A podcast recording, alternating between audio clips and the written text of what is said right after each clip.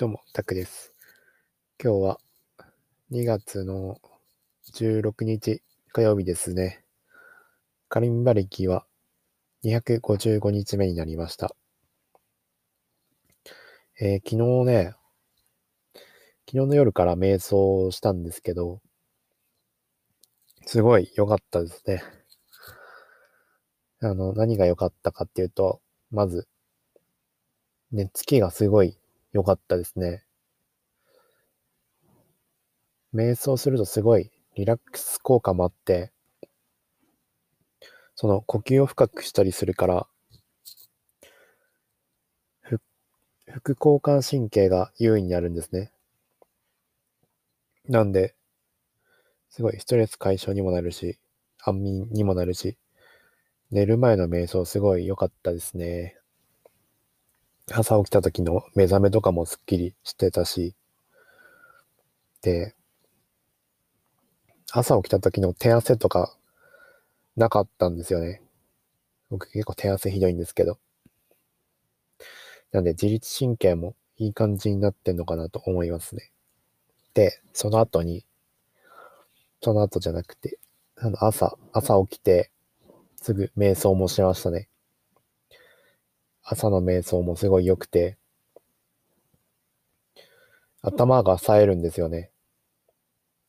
感覚的に言うんだったら、あの、昼寝した時、昼寝した時ってすごい目が冴えるんですけど、昼寝とかやったことある人はわかると思うんですけど、その感覚が瞑想でまた味わえるみたいな。だから、すごい頭がスッキリして集中できる状態っていうのが続きますね。なんでもう、やってすぐ効果がわかる感じでしたね。寝つきも良くなる、集中力が上がる。もう十分ですよね。でもこれがさらに鍛えられていくんですよね。福利で回っていくから、今日より明日、明日より明後日みたいに、どんどんどんどん福利で膨らんで、いい方向に好転していくんですよね。その、脳の、なんだっけな、前頭、前頭なんちゃら、前頭脂質だったかな。えー、ちょっと、ツイッター見ますか。ツイッターに書いたやつ。あ、ツイッターに書いてなかった。あの、脳の、脳の前頭なんちゃらって場所に血流が行くんですよね。瞑想することで。瞑想、瞑想します。瞑想、何も考えないようにするんですよね。瞑想は。あ、ちなみに僕、呼吸瞑想っていうのをやってるんですけど、呼吸瞑想っていうのは、呼吸、呼吸だけに全神経集中させる。呼吸以外のことを何も考えないっていう方法をやってます。で呼吸はなるべくゆっくり、深く長くしていく。体の毒を全部外に出す感覚で、嫌なこととか、ネガティブなこと、全部外に吐き出す感じで、そういうイメージでやってますね。で、吸うときは、なんかいいもの、ポジティブなものをたくさん取り入れて、嫌なものを出すみたいなイメージを持ちながら瞑想するといいらしいですね。で、なんだっけ何を落としたんだっけあ、そうだそうそう。呼吸に集中します。意識を呼吸に集中します。でも、意識がそれるんですよね、絶対。僕は意識それやすいんで。もう10秒とか20秒とかしたらすぐそれるんですね。でもそれでも全く問題なくて、意識がそれたら、戻してやる。意識を呼吸に戻してやる。意識がそれたら、呼吸に意識を戻してやる。これの繰り返しですね。これをひたすらやっていくって感じです。この作業が良くて、この作業をしてるときに、その脳の前頭なんちゃらっていう場所が刺激されて、そこに血流が行くらしいんですね。その前頭なんちゃら。血流がいって、どんどんどんどん脳が大きくなっていくみたいですね。そこの脳が発達していく。すると集中力がついたりだとか、あと意志力、自己管理力とか、そういうの発達していくんですよね。そこを使えば使うほど良くなっていく。いい方向に好転していく。これはまあ結構かかるみたいですね。なんか筋トレと一緒ですよね。筋トレも筋肉使えば使うほど大きくなっていく。強くなっていく。それと同じ感覚ですね。筋トレもやっぱかかるじゃないですか。筋トレ1日とか2日じゃ筋肉つかなくて、やっぱ3ヶ月とか半年とかやっていくわけですよね。それと一緒で、瞑想も同じですね。前頭なんちゃら鍛えていくしかないんですよね。半年後とかどうなってるんでしょうね。バリバリ集中力とかあるかもしれないですね。集中力はね、でも、最初から出るんですけど、さらにその脳、脳が強くなって、さらにもっと、もっと集中できるようになる。今でも瞑想した後は集中できるんだけど、それよりさらにやばい集中ができる。ってな感じですね。瞑想はすごいおすすめですね。で、あとはね、ツイッターを読みながら言ってきますね。うんと、そうだ、それ以外にも、マルチタスクについてちょっと調べてたんで、それも紹介しようかな。ちょっとツイッター読み上げますね。マルチタスクってめちゃくちゃ生産下がるんですね。知らずにたくさんマルチタスクやってしまってたわ。これからは、ながら作業すべてやめて、一点集中させます。ご飯食べながら YouTube、運動しながらラジオ、歯磨きしながら YouTube、これらすべてやめて、やめます。無駄な雑念を消して一つのことに一点集中、ゾーンっていうツイートをしました。これも、これをちょっと解説していこうかな。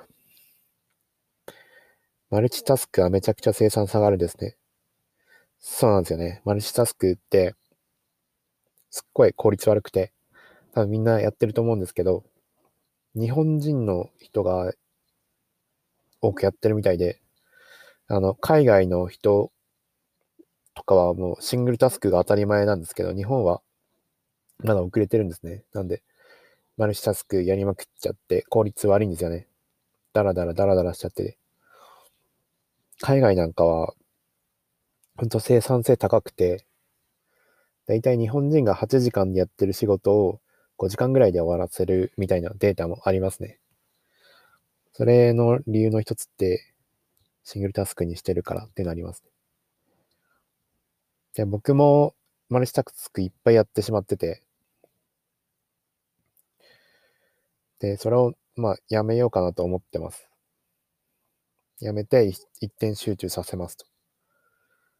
やってる内容で言うんだったら、ご飯食べながらとか、YouTube 見ながらだとか、運動しながらラジオだとか。これは良かれと思っててたんですね。時間もったいないな、みたいな感じで。歯磨きしてる時間もったいないから、勉強しながら歯磨き、ご飯食べながら勉強、YouTube みたいなことをやってたんだけど、これもあんま良くなくて、効率悪いですよね。脳にも良くないし。だから、僕はもう一切これもしないです。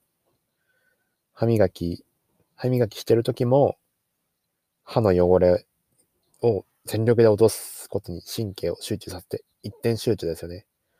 もう虫歯作らせないぐらいの、一本も虫歯、汚れ全部落とすぐらいの気持ちでやった方がいいと思うんですよね。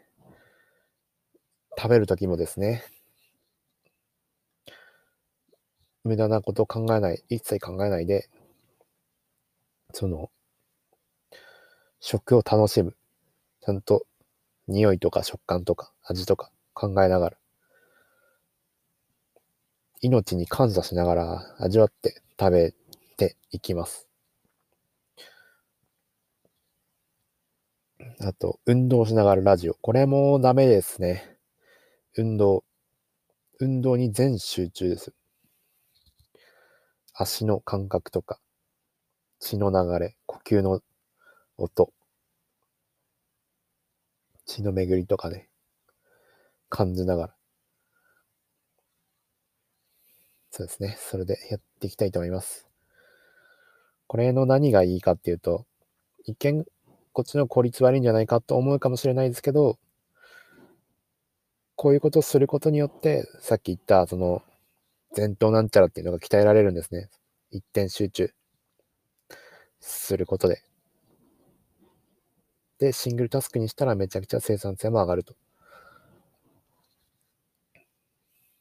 なんで、すべてですね。すべて一点集中。これを目指したいと思います。これをやると、だからカリンバ弾いてる時にもなんか無駄なこと考えなくなる。無駄な雑念が湧かなくなる。一点集中一点集中の脳を作るためにこういうことをするんですね。だから歯磨きも。みんなやってないですか？歯磨き。同時にやってないですかね？一点集中にした方がいいです。そういうことをやって半年ごとが経ったら、もう完璧に一点集中できて生産性爆上がりで、もしかしたらゾーンにも入ってるかもしれない。ゾーンっていうのは、超、超集中ですね。とんでもない集中で、気づいたら時間が経ってしまったみたいな。本を読んでたら、気づいたら朝になったとか、そういうことがありますよね。その、そこ目指したいですね。そのゾーンっていうのも入ってみたい。ってな感じで、ちょっと僕の生活スタイルガラッと変わりますね。ちなみに今日はね、あれだわ。なんかね、風、天気悪すぎて、風も強くて、多分今もなんかガサガサなってると思うんですけど、なんか、トタン、車庫のトタンがなんかぶっ飛んでって言ったんですよ。それがね、それで、ちょっとね、あんま、あれなんですけど、作業できなかったんですけど こんだけいいこと言ってるんですけど、あんま集中できなかったっていう。まあ、まあそんな感じで、瞑想はいいです。最高ですね。うん、そんな感じ。今日長くなったな。よし、これで終わります。ご視聴ありがとうございました。